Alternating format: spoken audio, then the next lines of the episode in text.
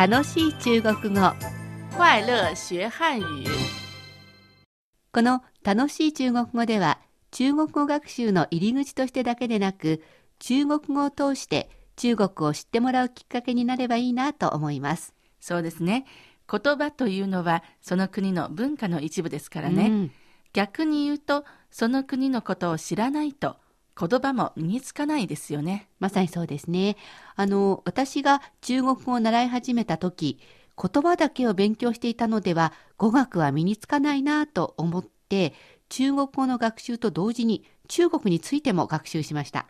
確かに言葉ってその国の歴史や風土などの影響も大きいでしょうからね。はい。そこで、1回目の今日は、中国語の基礎知識の前に、中国の基礎知識ということで、中国のことを改めて紹介します。まず、中国ってよく言いますけど、本名は、中華人民共和国。4つの直轄市、北京、上海、天津、重慶と23の省、そして5つの自治区と2つの特別行政区からなります。うん。国土面積がおよそ960平方キロメートルです。はい。これって、日本のおよそ26倍なんですよね。はい。数字だけ聞くとなんか広いなって思ってしまいますけどあの砂漠や山地などもありますからどこでも広々しているわけではありません特に上海などの大都会に行くと日本の東京以上にごちゃごちゃっとした感じしますもんねはい。人口密度などで見ても、上海、北京といった大都会と内陸部の例えば内蒙古などでは全然違いますからね。はいまあ日本に比べて平均を取るっていうのが難しいですよねはい。なんたって人口も多いですしね今話題に出た人口ですけど、中国ではおよそ13億人います。これだって日本のおよそ13倍ですよねはい。世界的に見れば4人に1人くらいの割合で中国人ですね。はい。英語は世界の共通語って言われますけど、ええ、ネイティブで話す人の数は中国語の方がずっと多いと思います。そうですね。あの日本の有名な観光地や東京の銀座、繁華街、えーここはどこって思うくらい中国語最近たくさん耳にしますもんね。はい。そんな中国人に挨拶だけでも片言でも中国語で話しかけたらすごく喜んでくれると思いますよ。はい、あの喜ぶだけじゃなくて一つ余分にお土産買ってくれるかもしれません。えーところで中国は人口が多いというだけでなく民族も多いんですよね。はい。全部で56の民族があります。うん、私が知っているのは漢族満州族蒙古族朝鮮族チベット族チワン族ミャオ族くらいですかね結構知っている方ですね。このほか、イ族、ウイグル族、タタール族などまだまだありますが、うん中国人の私でも全部は言えませんよ。そうですよねなんたって56ですからねはい。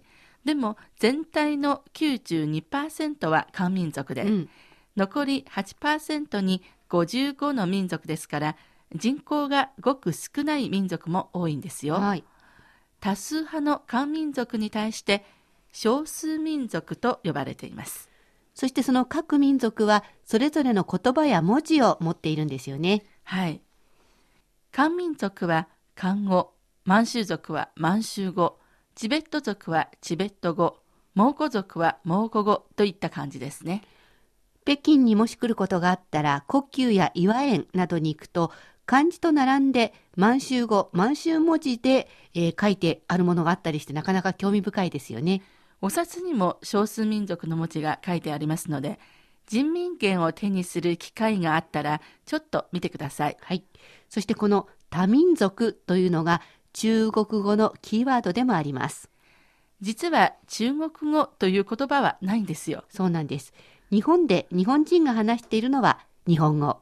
フランスでフランス人が話しているのがフランス語なんですけど、中国で中国人が話しているのは民族によって漢語だったりチベット語だったりするわけですよね。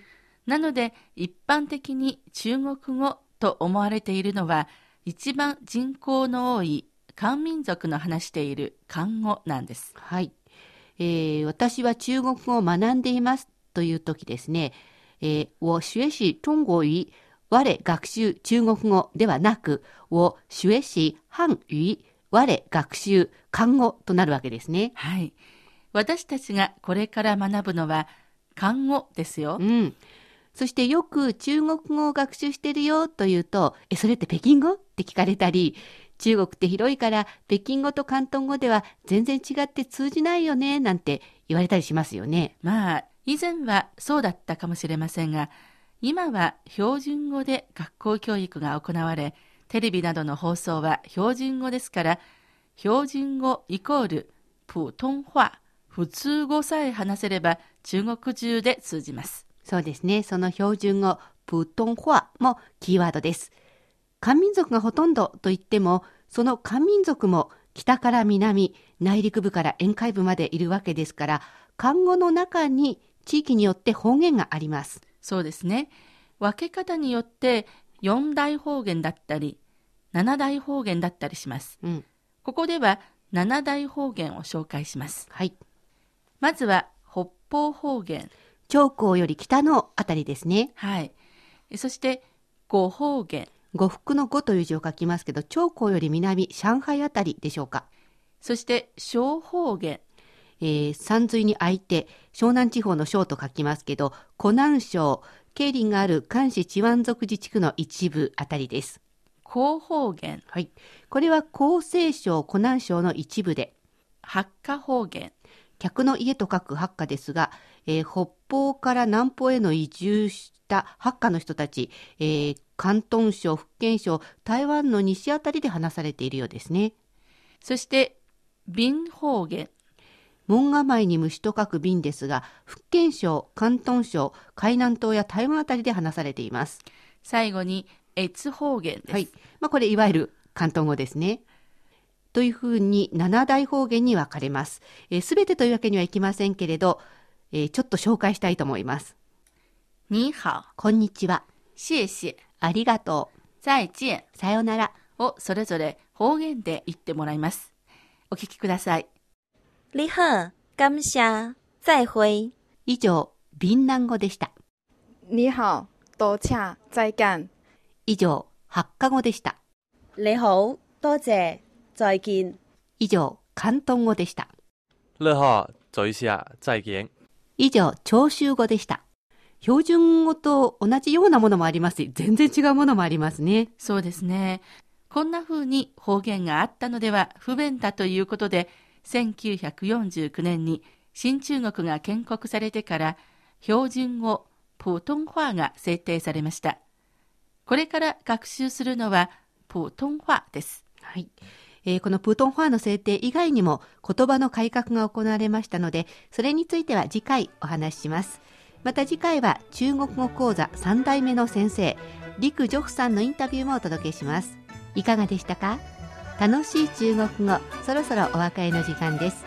ここまでのご案内は私、高橋恵子と、シャトーでした。それではまた、学習進步。再见。